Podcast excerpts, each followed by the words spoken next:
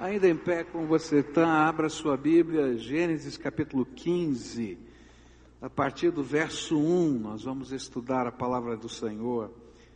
Gênesis 15, a partir do verso 1. A palavra do Senhor nos diz assim, Gênesis 15, a partir do verso 1. Depois disso, Abraão teve uma visão e nela o Senhor lhe disse: Abraão, não tenha medo eu o protegerei de todo perigo e lhe darei uma grande recompensa. Abraão respondeu: Ó oh, Senhor meu Deus, de que vale a tua recompensa se eu continuo sem filhos? Eliezer de Damasco é quem vai herdar tudo que tem. Tu não me destes, deste filhos, e por isso um dos meus empregados, nascido na minha casa, será o meu herdeiro. E então o Senhor falou de novo e disse: o seu próprio filho será o seu herdeiro e não o seu empregado Eliezer. Aí o Senhor levou Abraão para fora e disse: Olhe para o céu e conte as estrelas, se puder. Pois bem, será esse o número dos seus descendentes. Abraão creu em Deus, o Senhor, e por isso o Senhor o aceitou.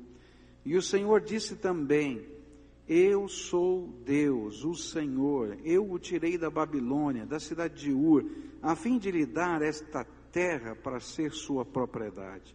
Ó Senhor meu Deus, disse Abraão, como posso ter certeza de que, que esta terra será minha? E o Senhor respondeu: Traga para mim uma vaca, uma cabra, uma ovelha, todas, as, todas de três anos, e também uma rolinha e um pombo Abraão levou esses animais para o Senhor, cortou-os pelo meio, colocou as metades uma em frente à outra, em duas fileiras, porém as aves ele não cortou. E então os urubus começaram a descer sobre os animais mortos, mas Abraão os enxotava. E quando começou a anoitecer, Abraão caiu num sono profundo e de repente ficou com medo, e o pavor tomou conta dele.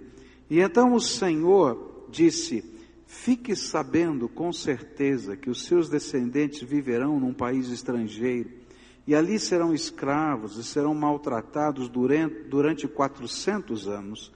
Mas eu castigarei a nação que os escravizar, e os seus descendentes, Abraão, sairão livres, levando muitas riquezas. Você terá uma velhice abençoada, morrerá em paz, será sepultado, e irá se reunir com seus antepassados no mundo dos mortos e depois de quatro gerações, os seus descendentes voltarão para cá, pois eu não expulsarei os amorreus até que eles se tornem tão maus que mereçam ser castigados. A noite caiu e veio a escuridão, e de repente apareceu um braseiro que soltava fumaça e uma tocha de fogo, e o braseiro e a tocha passaram pelo meio dos animais partidos. Dessa maneira, dessa, nessa mesma ocasião, o Senhor Deus fez uma aliança com Abraão e ele disse: Prometo dar aos seus descendentes esta terra, desde a fronteira com o Egito até o rio Eufrates, e incluindo as terras dos queneus, dos quenezeus, dos cadmoneus, dos heteus, dos perizeus, dos refaíns, dos amorreus, dos cananeus, dos gigazeus e dos jebuseus. Senhor, outra vez estamos na tua casa nesse dia, outra vez vamos estudar parte desse texto e outra vez só viemos aqui por tua causa. O Senhor é a razão de estarmos aqui e como nós necessitamos da tua palavra, como nós precisamos do teu toque, como nós precisamos do teu abraço, como nós precisamos da tua revelação então, nesse tempo de meditação na tua palavra, fala conosco, toca-nos. É aquilo que oramos em nome de Jesus. Amém e amém. Pode sentar-se, querido. O que aprendemos nesse texto como mensagem central é que todo ser humano, todo ser humano, não importa quem ele seja, quão grande seja a sua fé, em algum momento ele vai enfrentar conflitos na sua alma. Todos nós enfrentamos as noites escuras da nossa própria alma, não tem jeito. Abraão teve esse dia, esse dia inteiro, não foi só uma noite, começou numa noite, mas vai virar a noite, ele vai passar esse dia inteiro na presença do Senhor, lutando com os seus conflitos. E nós começamos a olhar para esse texto nessa perspectiva, quais eram os conflitos que estavam no coração de Abraão e como Deus foi tratando os conflitos da alma desse homem. O conflito que vemos hoje pela manhã foi o conflito do medo. E a palavra que Deus deu para esse medo não foi mais do que uma palavra, foi uma manifestação da presença dele, se encontra no versículo 1 desse texto. Mas essa noite eu queria continuar esse sermão olhando para outros conflitos. Quando parece que o coração estava um pouquinho melhor, porque Deus havia tratado do medo, tinha dito: Não temas, eu sou o teu escudo, eu tenho um galardão para você. Aí Abraão começou a reagir como nós reagimos quando o Espírito de Deus vai trabalhando conosco. Eu não sei se você já viveu isso, né? A gente está vivendo um conflito, o coração da gente está pesado, Deus começa a tratar-nos, a gente sente a presença do Espírito de Deus, e parece que naquela hora a gente luta com Deus. E é exatamente isso que vai acontecer com Abraão. Olha só, nos versículos 2 até o verso 6.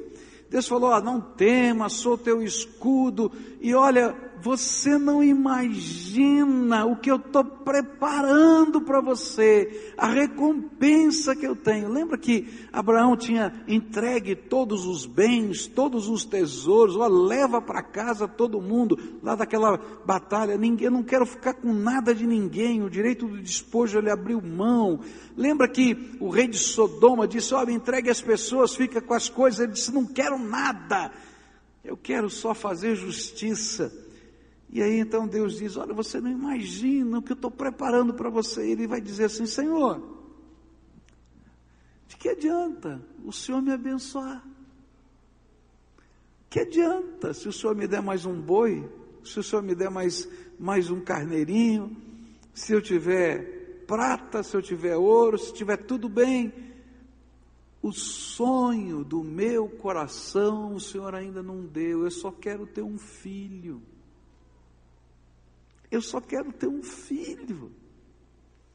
E eu estou caminhando por essa terra, montando barracas, de lugar em lugar, porque um dia o Senhor me falou: sai da tua terra, sai da tua parentela, porque você vai ser pai de uma grande nação. Eu já tinha 75 anos de idade, quando o Senhor falou isso para mim, e já se passaram anos e não veio nenhum filho. É verdade, o Senhor tem me abençoado, mas tudo que eu tenho vai ficar para um escravo, que eu comprei lá em Damasco, nasceu lá nas tendas quando eu estava viajando,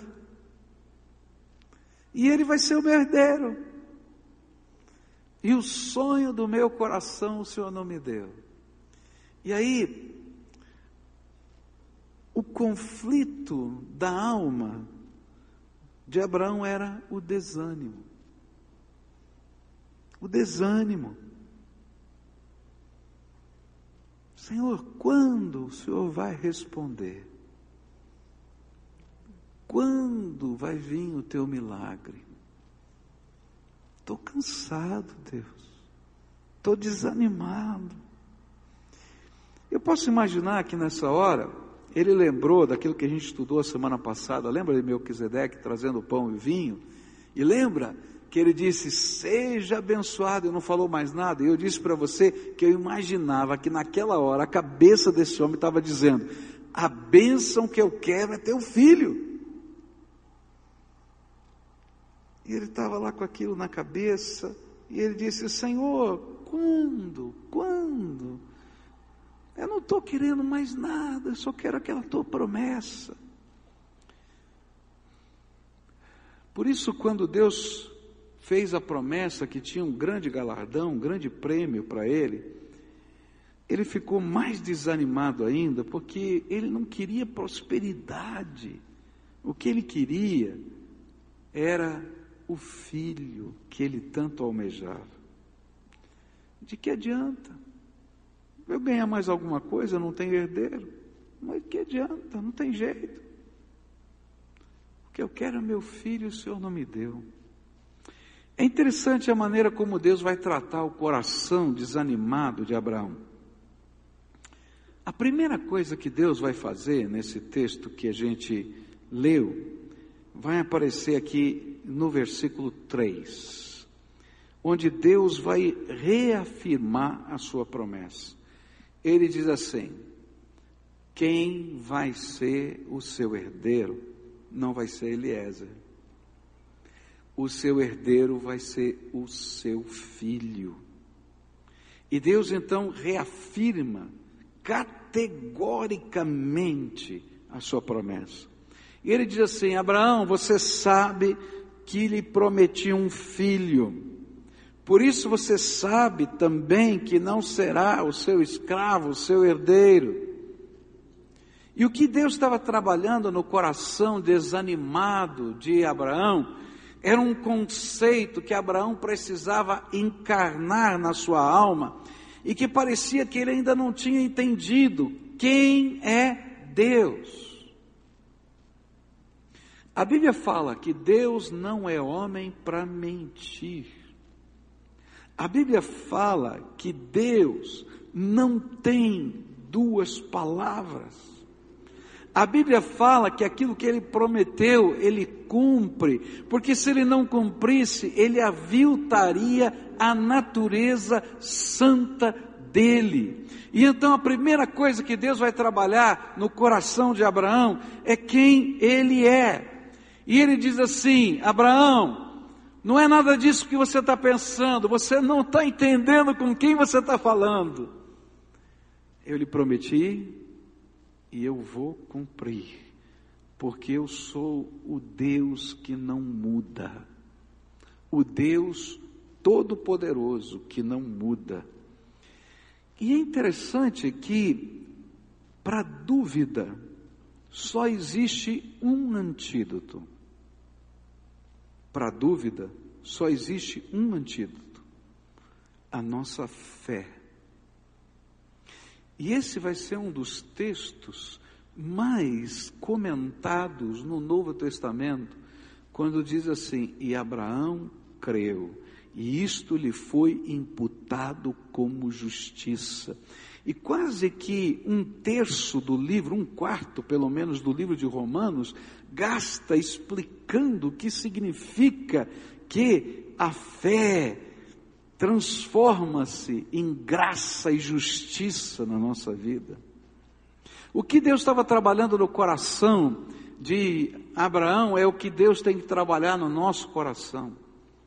É muito interessante que quando a armadura de Deus é colocada na nossa vida, e essa é uma figura bíblica do livro de Efésios, existe um cinturão. E o cinturão dessa armadura é o cinturão da fé.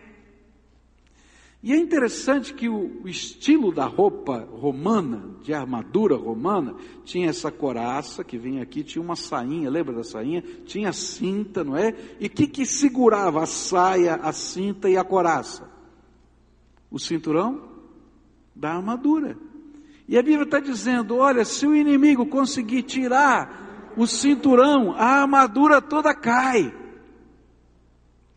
E é por isso que muitas vezes o desânimo vem como uma arma do inimigo, para que a gente deixe de crer na natureza de Deus, na bondade de Deus, na seriedade de Deus, na promessa de Deus, nos milagres de Deus, naquilo que Ele já ministrou na nossa vida, e o nosso coração entra em turbilhão.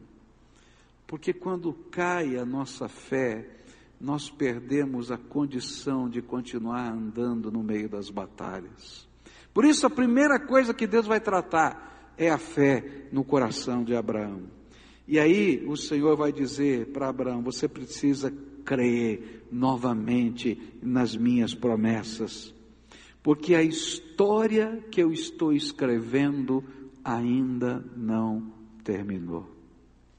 Se você chegou aqui desanimado, e você está lutando com algumas promessas de Deus no seu coração, Então lembra disso. A história que Deus está escrevendo da sua vida ainda não terminou. O autor está com a caneta na mão e ele ainda está escrevendo a tua vida. Lembra disso. Por isso, creia, reafirme a sua fé nas promessas do Deus vivo porque isso lhe é imputado como justiça. Deus vai lá e declara bênção sobre a nossa vida, e esse é o processo de Deus tratar o nosso coração. Mas a segunda coisa que Deus faz é maravilhosa.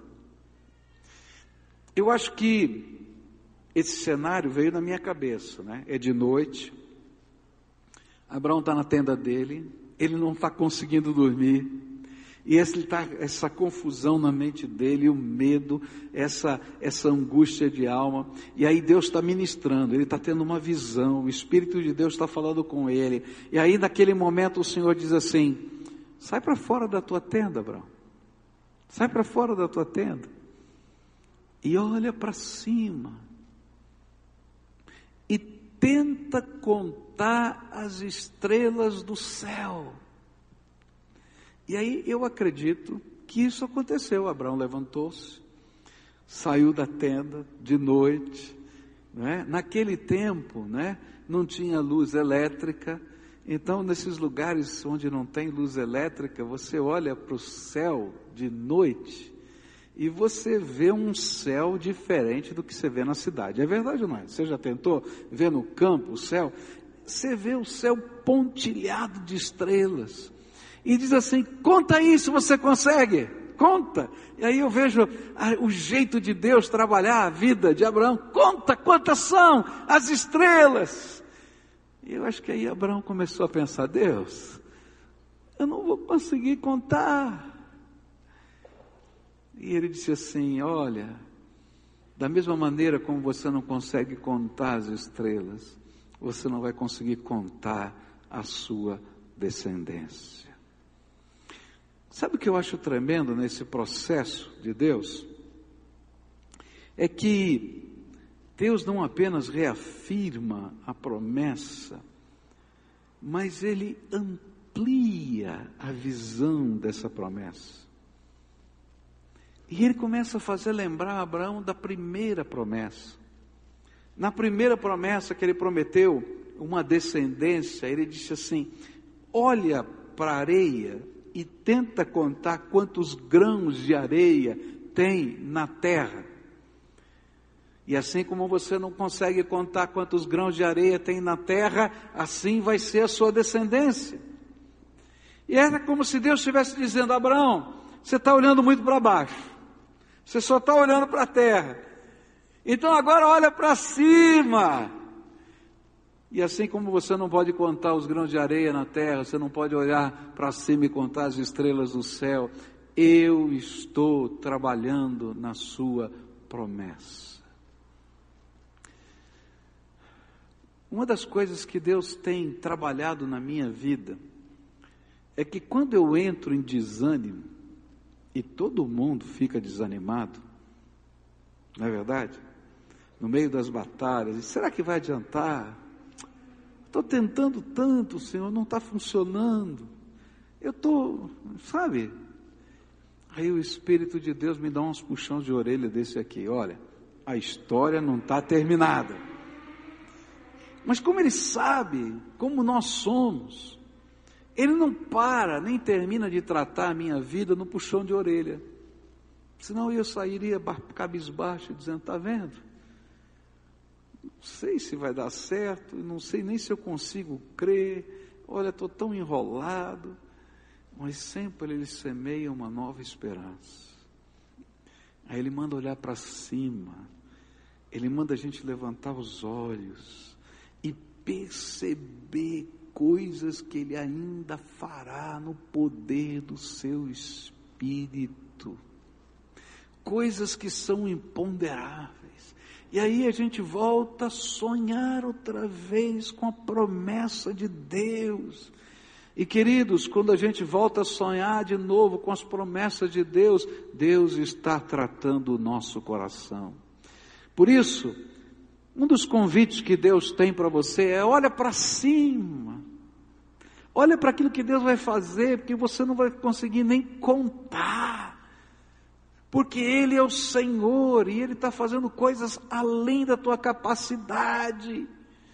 Se você olhar para baixo, não vai conseguir contar também, mas olha para cima, porque lá nos exércitos dos céus as coisas já começaram a acontecer. E quando eu penso como Deus tinha razão, porque essa promessa de Deus a Abraão envolvia não apenas o povo de Israel, mas não sei se você sabia, Israel, nação de Deus, que nasceu via Abraão, mas por causa dessa promessa e desse capítulo, todos quantos creem no Senhor Jesus como Salvador pessoal e são e é lhe imputada justiça pela fé, da mesma maneira que aconteceu aqui, se tornam filhos de Abraão, descendentes da geração da fé. E então, quando Deus estava falando, Ele não estava falando apenas de Israel, Ele estava falando de todos os bilhões de pessoas na face da terra hoje que creem em Jesus como Senhor e Salvador da sua vida. Mas Ele não estava falando desses bilhões de pessoas, Ele estava falando dos bilhões, dos bilhões que passaram nesses milênios de história não tem número. Ninguém sabe o número. A promessa de Deus está se cumprindo. Deus não mente. Por isso, creia. E a reação então de Abraão foi crer. A resposta de Abraão a esse mover de Deus foi fé. Fé que agradou o coração de Deus e que logo lhe foi imputado como justiça. E esse verso então vai se tornar base da teologia da graça no Novo Testamento, onde a gente vai descobrir que a fé é o caminho pelo qual nós podemos nos apropriar de toda a riqueza que Deus colocou do seu reino nas nossas mãos. Por isso hoje, se você chegou desanimado, Duas coisas Deus tem para você. Primeiro, Deus não mente. Ele não terminou de escrever a tua história. Lembra disso. E quando você sair, olha para cima. Você não vai ver um céu tão bonito quanto Abraão viu, pode ter certeza. Tem muita luz. Mas assim como você não consegue contar as estrelas do céu, lembra que Deus está fazendo coisas imponderáveis na tua vida. Bom, mas os conflitos eles nunca vêm sozinhos. Ele já estava com medo e ele estava desanimado. E aí Deus lhe lembra de outra promessa. Deus tinha feito duas promessas para Abraão, que ele teria um filho, e essa parece que ele entendeu. Senhor, tomei posse eu creio, eu vou ter um filho, o Senhor prometeu. Mas aí Deus tinha prometido também, também a Abraão que, Deus, que daria a ele a terra onde para onde ele estava lhe enviando. E na verdade, na verdade, Abraão não era dono de terras. Ele era como os beduínos de hoje. Ele levava os seus rebanhos de terra em terra, de lugar em lugar, amava as suas tendas como um nômade e ia de um lugar para o outro. Porque a terra onde ele estava estava ocupada, já tinha cidades, já tinha proprietários.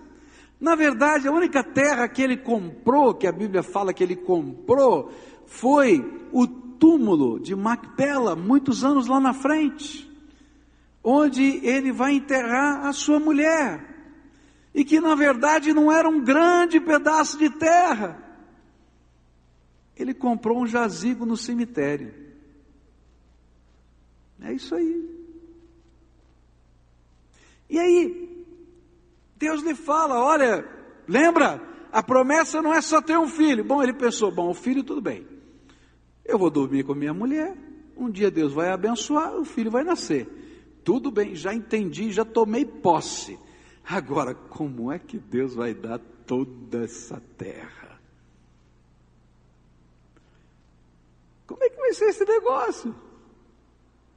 Olha só o que está aqui nos versículos 7 a 10. O Senhor disse também: Eu sou o Deus, o Senhor. Eu tirei da Babilônia, da cidade de Ura, a fim de lhe dar esta terra para ser sua propriedade. Ó oh, Senhor meu Deus, disse Abraão, como posso ter certeza de que essa terra será minha?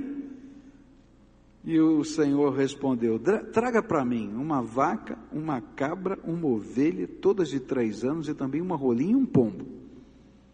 Abraão levou esses animais para o Senhor, cortou-os pelo meio e colocou as metades uma em frente à outra, em duas fileiras, porém as aves eles não, ele não cortou. O terceiro conflito da alma de Abraão foi a incerteza. O que me parece era que ele conseguiu crer na promessa do filho, mas ele não conseguia entender como toda aquela terra habitada por tantas nações diferentes, com cidades muda, muradas, poderia ser dele e dos seus descendentes. E você lembra que antes da batalha, da batalha que está no capítulo 14, ele tinha um número de homens que trabalhavam para ele, que foram para a guerra com ele. Você lembra o número? 318. Ele ficou pensando, Senhor, como é que eu vou tomar posse dessa terra aqui com 318?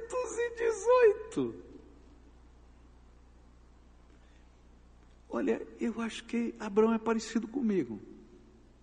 Parecido com você também, não é verdade? Para para pensar.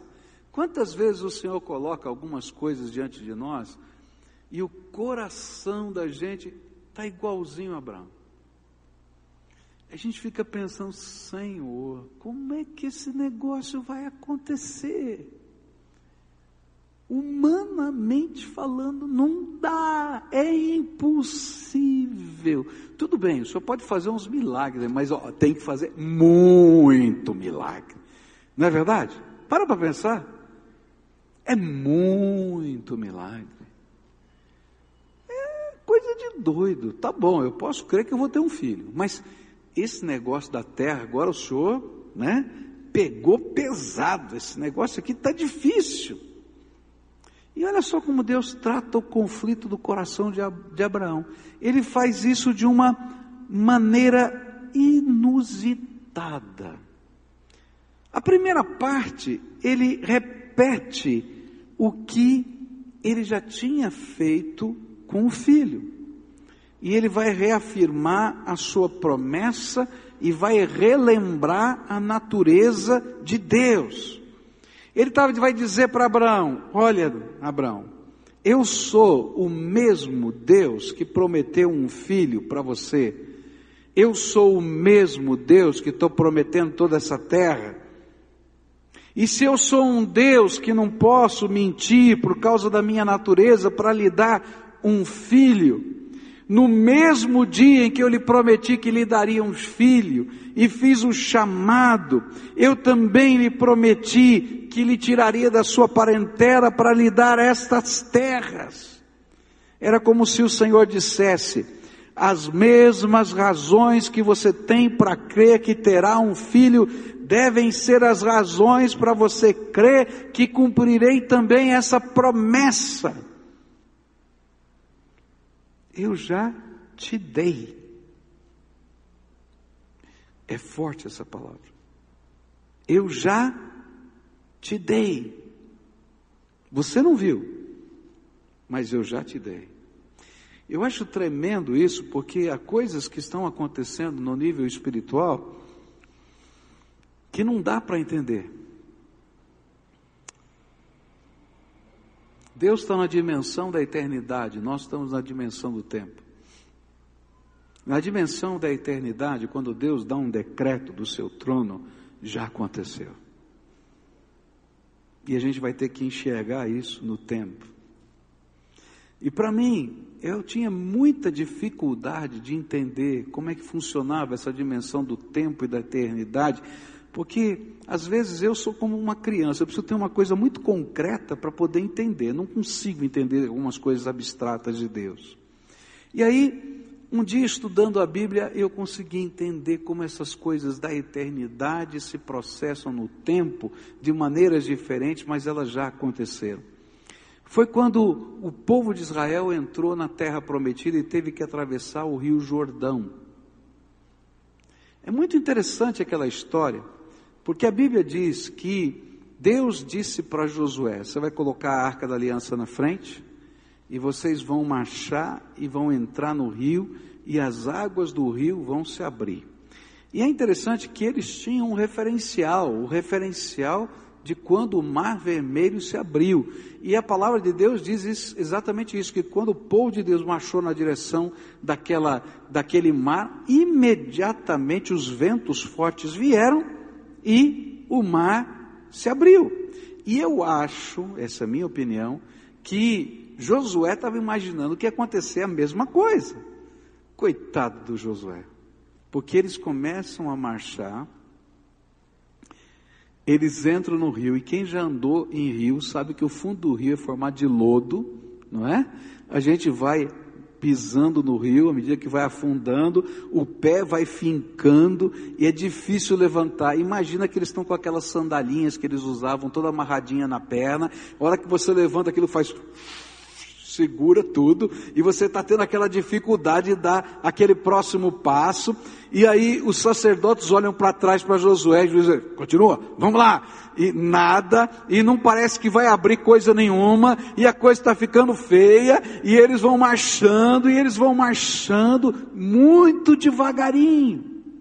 E a Bíblia diz assim, a 20 quilômetros daquele lugar, Deus segurou as águas e elas foram baixando lentamente até que todo o povo pudesse passar a pé enxuto. Quando Deus deu o decreto e falou para Josué: entra aí, que eu vou abrir, já havia acontecido algo no mundo espiritual e já havia acontecido alguma coisa aqui na terra, mas o mundo espiritual e o tempo estavam trabalhando simultaneamente até que todo o povo atravessou o Rio Jordão. Há coisas que Deus já fez. E Deus estava dizendo para Abraão: Abraão, você não sabe nada. Eu sei o presente, o passado e o futuro. Eu já disse para você: essa terra é tua. Acabou. Mas aí Deus vai fazer algo inusitado. Eu acho que ele sabia que o coração de Abraão não aguentava esse negócio. E então ele vai pegar alguma coisa que tem a ver com a cultura dele e com a cultura dos povos daquele tempo, uma coisa muito humana, chamada cerimônia de pacto de corte. Quando duas pessoas firmavam um trato que não poderia ser revogado, nem ser retratado, naquela época, eles celebravam uma cerimônia de pacto de corte. Eles pegavam vários animais, matavam os animais, depois cortavam ao meio, deixando cada parte em uma fileira, cada metade numa fileira e cada outra metade na outra fileira, representando as duas partes do pacto, e faziam os juramentos do acordo diante desses animais cortados, e depois caminhavam por entre eles e diziam: que eram dignos, que se fizesse a mesma coisa, ou seja, que eles fossem partidos ao meio, se eles quebrassem o pacto. E quando terminavam esta cerimônia, ateavam os sobre os corpos desses animais, como um testemunho de que o pacto era irrevogável e irretratável. Talvez para aquele tempo, esta cerimônia fosse a mais próxima do que nós fazemos hoje quando escrevemos e assinamos uma escritura pública. Olha, quando você assina uma escritura pública, e as escrituras públicas, elas podem ser uma transferência de um bem, mas elas podem ser qualquer coisa. Você vai ao cartório, não é? E vai escrever um documento que é irrevogável, irretratável, não é? E não pode ser mexido, você não pode voltar atrás. E aí o cartorário vai dar fé àquele documento, vai colocar aquelas estampas e você sai dizendo: está aqui, eu tenho o documento que esse negócio está fechado. E Deus vai pegar exatamente na cultura de Abraão e vai dizer: Vou, vou te dar uma escritura. Você está com problema de acreditar que eu, vou te, que eu vou te dar essa terra? Eu vou passar uma escritura para você. Já que você não acredita, eu vou te dar uma escritura que essa terra é tua. E ele então, teoricamente, vai para o cartório daquele tempo e ele vai receber de Deus essa escritura. É como se Deus estivesse dizendo para o seu servo, assim como você não é capaz de tomar posse de algo que ainda não tem, pela simples fé em mim, então eu vou te ajudar e vou colocar um cerimonial humano para que você tome posse pela fé das promessas que eu lhe estou fazendo. É interessante isso. Alguns anos atrás, você que já leu esse livro que nós distribuímos aí o ano passado, Fé e Finanças, tem uma história muito bonita naquele livro, onde o Loren Cunningham, que é o autor, ele está pregando sobre dízimo, e tem uma pessoa que vai procurá-lo e tem uma grande dificuldade, diz assim, mas se faltar, se tiver dificuldade, como é que vai ser? Aí ele pega um cartãozinho dele e escreve assim: Olha, se um dia faltar minha, qualquer coisa para você, está aqui meu telefone, está aqui meu endereço, está aqui a minha assinatura, você pode cobrar de mim que eu te devolvo. E aí passa o tempo e aquele homem começa a experimentar aquilo que a palavra de Deus ensina e escreve uma carta para o Loren dizendo: Olha, muito obrigado por aquele cartãozinho que você me deu, porque aquilo me deu segurança e eu comecei a praticar a, a doutrina do dízimo na minha vida e tenho sido abençoado, Deus é fiel e tal. E ele escreve uma resposta. Ele diz assim: Que pena que você acreditou na minha palavra e na minha assinatura, e não na palavra e na assinatura do Deus Todo-Poderoso, Criador dos céus e da terra. É como se Deus estivesse dizendo para Abraão: Abraão, você não consegue crer, você precisa ter uma escritura. Eu vou te dar uma escritura. Você acha que vale? Então tá bom. Mas o importante é que você entenda que eu sou o Deus que não minto, que não falho. Eu sou o Deus que tem promessas para você. E no tempo certo, no tempo certo, Deus vai derramar a sua graça. A incerteza é combatida quando nós tomamos posse pela fé das promessas de Deus.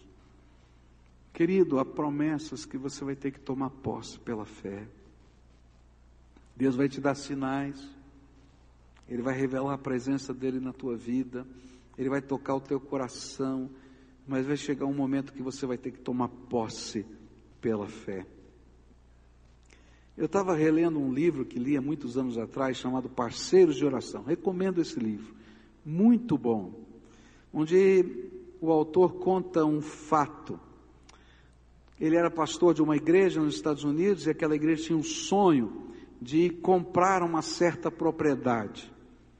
E quando um dia ele estava fazendo a sua devocional com o pastor, lendo a Escritura Sagrada, o autor desse livro, Parceiros de Oração, viu a promessa de Deus feita a Josué, de onde a planta do seu pé tocasse aquela terra seria sua. E aí então ele se sentiu movido pela graça de Deus, ele tirou os seus sapatos, se levantou e começou a sair. E aí então sua esposa disse: Mas onde você vai, mulher? Ô, marido, o que você está fazendo? Onde você vai? Está frio a essa hora da noite, você está descalço. Onde você vai? E ele respondeu: Eu vou tomar posse da promessa de Deus. E saiu. Pulou um muro do terreno do vizinho, no meio da noite, escondido, e disse assim: Uma hora dessa vai vir a polícia e vai me levar aqui. E saiu andando com o pé na grama geada, estava gelada, cheia de gelo, e orando e clamando: Deus, cumpre a tua promessa. E no tempo certo, ele disse: aquela terra veio ser daquela igreja. Não é porque ele andou com o pé lá, mas porque dentro do coração daquele homem ele tomou posse de promessas imponderáveis de Deus. O que a palavra de Deus está nos dizendo é que a palavra dele, a promessa dele, vale mais de qualquer do que qualquer escritura humana. E se você precisa de uma escritura, ele mesmo já o fez, dando a você pactos irrevogáveis da sua graça. Por isso, se você está vivendo o tempo da incerteza, toma posse. Quarta coisa que eu aprendo nesse texto é a luta. É interessante como Deus vai trabalhar o coração de Abraão mais uma vez. E agora ele vai trabalhar mostrando uma realidade da nossa vida que talvez Abraão não tivesse discernindo e ele precisava de uma figura metafórica para entender. Deus fala para ele no meio da noite, para ele pegar os animais e cortar os animais, para esse pacto. E eu creio que ele gastou parte da noite, e quem sabe parte da manhã, separando esses animais, que não é fácil, não é coisa de pouco tempo matando os animais, tirando as suas vísceras, partindo ao meio. Naquele tempo não tinha serra elétrica. Partir ao meio era um negócio complicado. Você partia um boi, uma vaca, ao meio, e assim os outros animais, colocando na posição do cerimonial. Mas durante aquele dia inteiro, não aconteceu nada. Ele tinha tido a visão, ele não estava maluco, ele tinha tido uma experiência com Deus, ele sabia disso. Ele preparou toda a cerimônia, ele estava doido para receber a escritura de que aquela terra seria dele, ele estava motivado, não é? Mas não aconteceu nada, os animais estavam ali. E ele estava aguardando qual era o próximo passo. E nesse meio tempo, sabe o que começou a acontecer? A Bíblia fala que as aves de rapina, né? Na minha versão, na linguagem de hoje, está bem claro. Os urubus começaram a aparecer. Você bota um monte de animal no meio do deserto ali, partido ao meio, sangue, né? Tal. Os urubus começaram a dar um passeio por ali, né? Começaram a ver e começaram a descer. Bom, mas ele tinha um pacto com Deus, aquilo era a escritura dele. E aí o que ele faz? Ele passa o dia inteiro enxotando o urubu. Ô diazinho ruim, vamos falar a verdade, né? O dia inteiro enxotando os urubu. Eu fico imaginando isso. Descia um aqui, ele, vai embora daqui, au! Aí descia outro lá, vai embora para cá, vai, vai. descia outro lá, ele ficava correndo de um lado para o outro, porque descia um aqui, subia, descia outro, e não parava, era o dia inteiro. Ele correu, correu, correu, correu, correu. Lutou com os urubus o dia inteiro. A Bíblia fala que foi tão intenso esse negócio que quando veio o pôr do sol, ele estava tão exausto, mas tão exausto, que quando escureceu o dia, ele já tinha passado a noite inteira na presença do Senhor. No começo da madrugada ou da noite ainda, ele começou a matar os animais, a preparar, enxutou o urubu o dia inteiro. Chegou de noite, ele estava tão cansado, tão cansado, que ele pegou num sono. E diz a Bíblia que aquela noite foi uma noite diferente, foi uma noite de densas trevas. Está aí na sua versão, não é? Uma noite escura, de densas trevas. E a Bíblia fala ainda que ele acorda sobressaltado no meio dessa noite de densas trevas. E ele olha para tudo aquilo e ele está com medo de novo. E aí eu fiquei pensando: medo do quê? Ele vivia naquela região. Eu acho, essa é a minha opinião, a Bíblia não fala, tá? Que ele estava com medo dos urubus terem comido tudo. Sinceramente, porque veja bem, ele passou o dia inteiro expulsando o urubu, não é? Aí ele pega no sono de tão cansado, caiu à noite. O urubu come de noite também, não é só de dia, não, viu? Não é? E aí ele acorda, aquela escuridão, ele não consegue enxergar direito o que está acontecendo. Naquele tempo não tinha lanterna, gente. E fazer fogo não era com fósforo, demorava. E ele devia estar afastado das tendas, ele não tinha levado fogo. Estava tudo escuro, ele não conseguia ver o que tinha acontecido. E ele disse: Agora perdi tudo, os urubus levaram.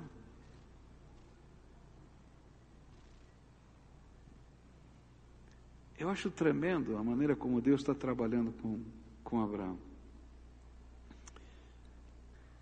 A luta não se trava somente no coração da gente. Mas há momentos que as lutas que nós vivemos, elas se travam também no meio da nossa jornada e da nossa caminhada em direção das promessas de Deus. Algumas das nossas lutas são lá dentro da alma e Deus precisa tratar aquilo que está dentro de nós. Talvez, quem sabe, até a maioria delas sejam lá. Mas muitas destas lutas espirituais se materializam em confrontos concretos e em situações visíveis. E esses ataques vão de encontro ao sagrado do nosso coração, que foi materializado nas nossas expressões de fé e para podermos desfrutar do que cremos e tomarmos posse, teremos de enxotar os abutres que desejam roubar a nossa devoção e a nossa esperança. E nós precisaremos perseverar em nossa espera e consolidar a nossa fé em meio às batalhas espirituais concretas ao nosso redor. Você vai começar um projeto. E não é só o teu coração que vai ter medo, mas vão acontecer coisas, problemas, obstáculos, portas que tentam se fechar.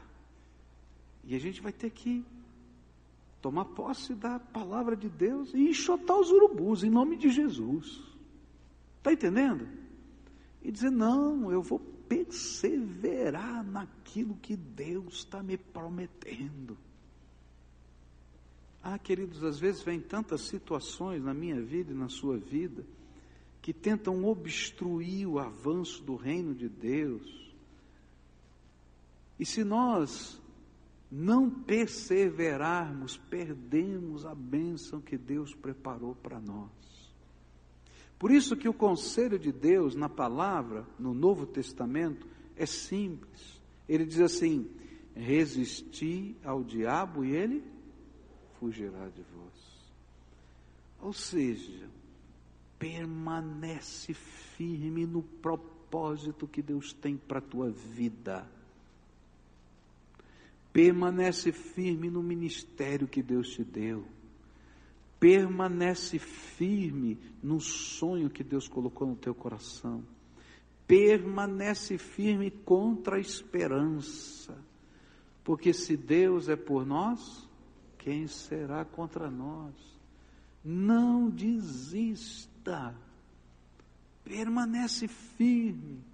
E queridos, essa batalha de permanecer firme nos deixa extenuados. Há momentos que a gente diz: será que eu vou aguentar? E é interessante que Deus outra vez revela a sua grandeza. Quando Abraão não conseguiu mais permanecer, ele dormiu. Se você continuar estudando a história, você vai ver que os urubus não levaram nada. E que algo milagroso vai acontecer agora. A tocha do Senhor, o braseiro do Senhor vai entrar naquele lugar. É como se Deus dissesse: faça a tua parte, e eu vou fazer a minha. Então, o que eu aprendo nessa palavra é que muitas lutas vão vir sobre a nossa vida. E essas lutas têm propósitos, tirar-nos do foco e do propósito que o Espírito de Deus colocou para nós. E essas lutas, nós vamos ter que enfrentá-las, não serão outros que vão enfrentar. Você vai ter que enxotar os teus urubus, meu filho. Não adianta me chamar para enxotar os teus, eu tenho que enxotar os meus. É verdade. Porque, na verdade, eu não estou falando de uma questão só de você ficar expulsado, expulsando o demônio para lá e para cá.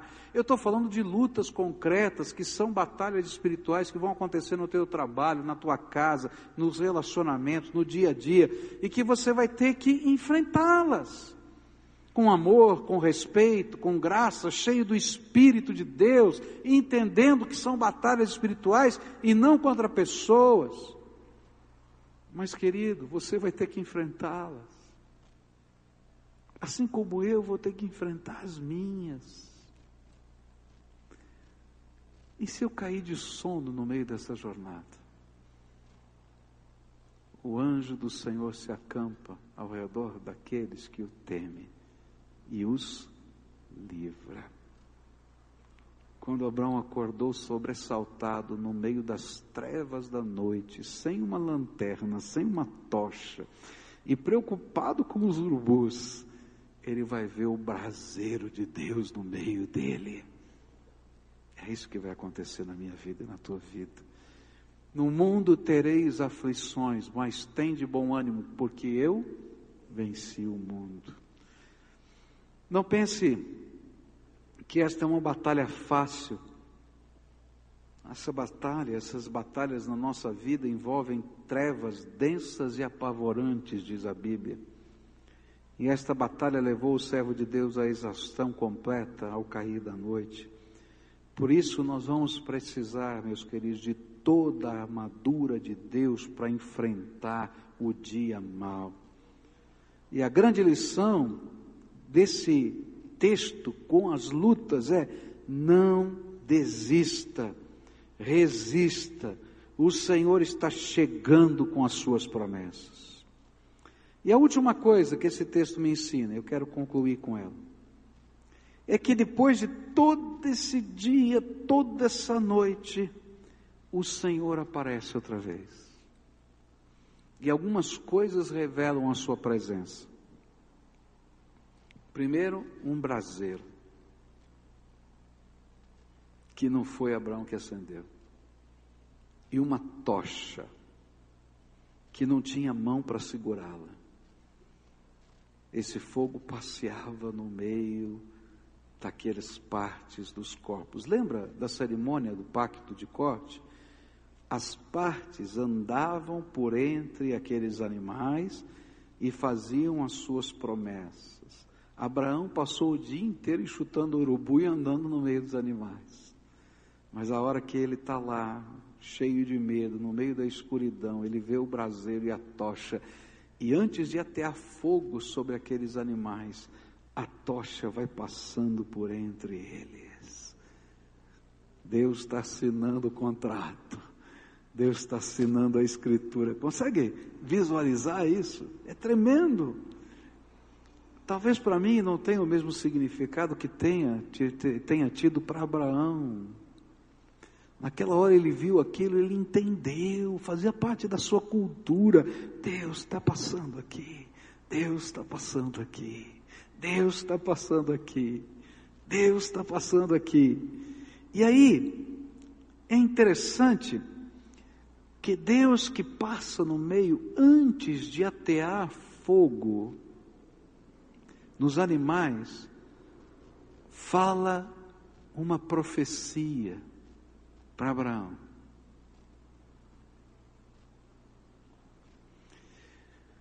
E ele começa a dizer: Teus descendentes vão sair dessa terra, vão ser escravizados 400 anos.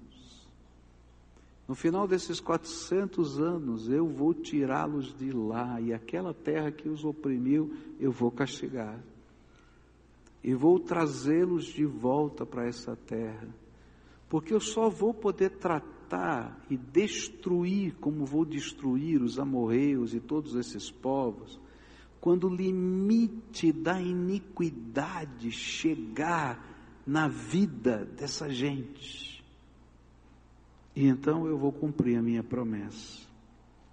E o quinto conflito que está no coração de Abraão, que Deus está vendo e Abraão não via, era o conflito diante do tamanho dos projetos de Deus. Como nós somos seres limitados no tempo, normalmente nós vemos o que Deus quer fazer na perspectiva da nossa própria vida. E nos colocamos no centro da história e imaginamos que essa história está se desenrolando ao redor da nossa vida. Mas nesse diálogo com Deus, Abraão se depara com uma realidade muito maior. Toda a história se desenrola ao redor do Senhor dos céus e da terra.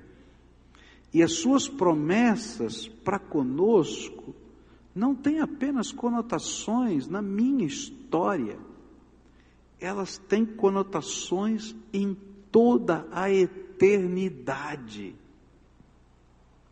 E o Senhor lhe revela coisas que ainda aconteceriam mais ou menos cinco ou seis séculos depois desse dia.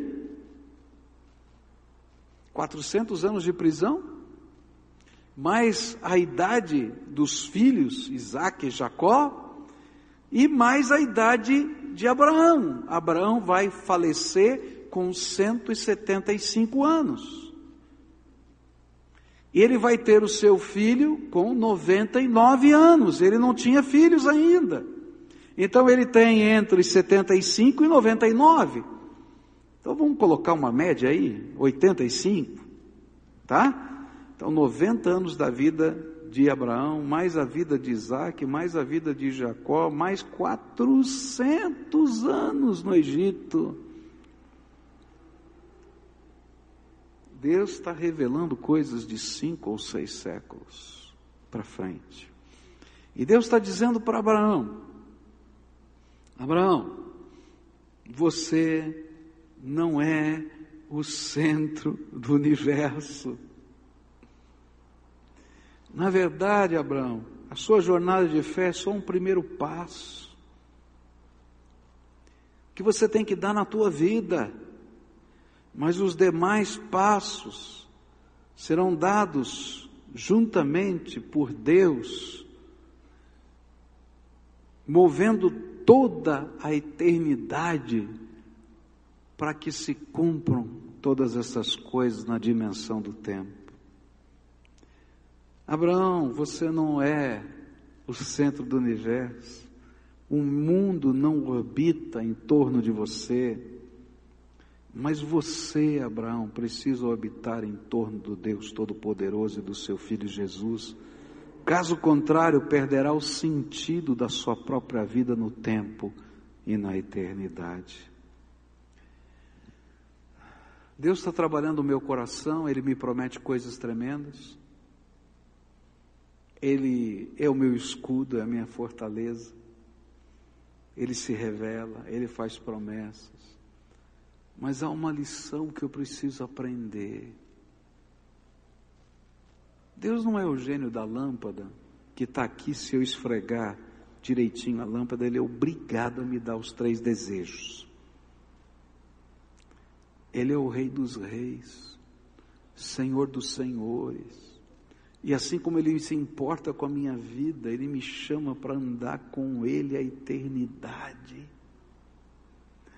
E que as coisas que às vezes estão me afetando no tempo são tão pequenas diante da grandeza de tudo quanto Deus tem planejado para fazer através da minha vida na eternidade.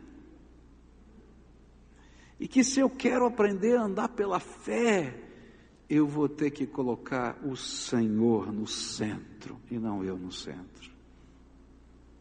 A gente tem muita gente pregando um evangelho onde o homem está no centro, mas o evangelho da Bíblia, a verdade da Bíblia, ela diz sempre o contrário: Deus está no centro, Jesus é o Senhor. Buscai primeiro o reino de Deus e a sua justiça, e todas as outras coisas serão acrescentadas. É o Senhor no centro, é o Senhor no centro. E quando Deus começa a discutinar para Abraão a grandeza da sua promessa, que ia levar seis séculos, ele estava dizendo: Abraão, você não é o centro da história. Eu passei uma escritura e não vou revogá-la. Mas eu sou o centro da história. Sabe o que eu acho incrível? é que essa promessa de Deus se cumpriu depois dos 400 anos. E aí o povo, muitos anos lá na frente, foi desterrado e levado embora da sua terra com os babilônios. 70 anos depois, quando ninguém mais acreditava que aquela terra seria deles de volta, eles voltam e tomam posse daquela terra outra vez, só por causa da promessa de Deus a Abraão. No ano 70 depois de Cristo, até o ano de 1948, faz a conta. A terra onde estão os judeus hoje nunca foi deles. E ninguém acreditava que voltaria a ser.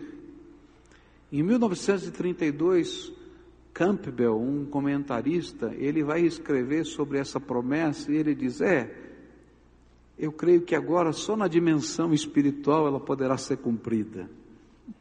Mas 1948, ele escreve em 32, em 1948 Deus cumpre outra vez a sua promessa irrevogável e irretratável e aquela terra volta a ser deles como se Deus estivesse dizendo, através da história, na eternidade e no tempo: Eu não mudo. E o mundo não gira em torno de Abraão, de Isaac, de Jacó, de Israel, de Pascoal, de João, de Antônio. Ele vira em torno do Senhor dos Senhores e do Rei dos Reis. E que andar pela fé é entender que se eu não me render a Ele, deixar Ele ser o Senhor da minha vida, eu estou na contramão do tempo e da eternidade. E sabe o que é pior? É que eu não vou descobrir o sentido da minha própria existência. E aí, depois de Deus revelar todas aquelas coisas, e eu creio que Deus estava falando enquanto ele passeava, essa é a minha cabeça. Enquanto a tocha passeava, Abraão estava ouvindo a voz de Deus. E quando ele termina toda a profecia, o Senhor ateia fogo sobre aqueles animais, como se tivesse dito, como ele disse na cruz: está consumado. Nessa noite, o Deus que lhe ama, o Deus que tem um plano para a tua vida, o Deus que tem um propósito, o Deus que tem promessas, o Deus que trabalha o seu medo, a sua dúvida, a sua incerteza, o Deus que trabalha a sua insegurança,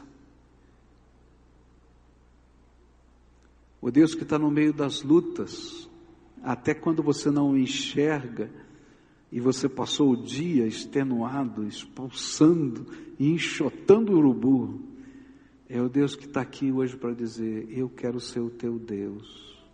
Não apenas para construir uma cena da tua vida, uma batalha da tua vida, um evento da tua vida, mas para você andar comigo, porque eu sou o centro da história. Eu sou o Senhor de todas as coisas. E eu estou te convidando para você se render a mim e deixar eu conduzir a tua vida do meu jeito.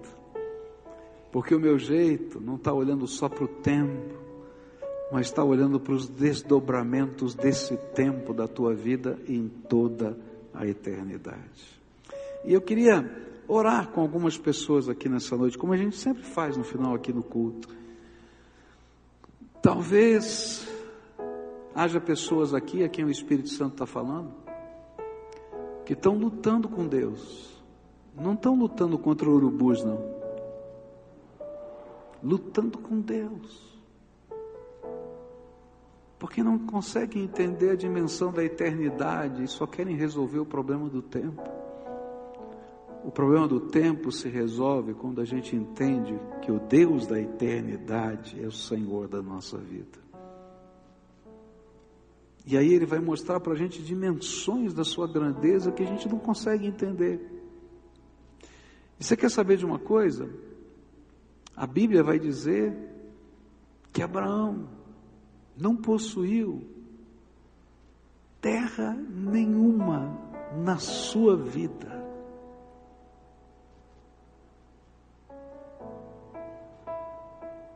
Ainda que toda aquela terra já fosse dele. Por quê? Porque Deus trabalhou no coração de Abraão não só o tempo, mas a eternidade. E por isso Deus revelou que ele não podia mentir e contou para Abraão seis séculos da história. Disse Abraão: Você faz parte de um projeto muito maior do que dinheiro, do que propriedade, do que um filho. Ainda que tudo isso faça parte daquilo que eu quero te dar. Mas eu quero que você seja meu parceiro do projeto da minha eternidade.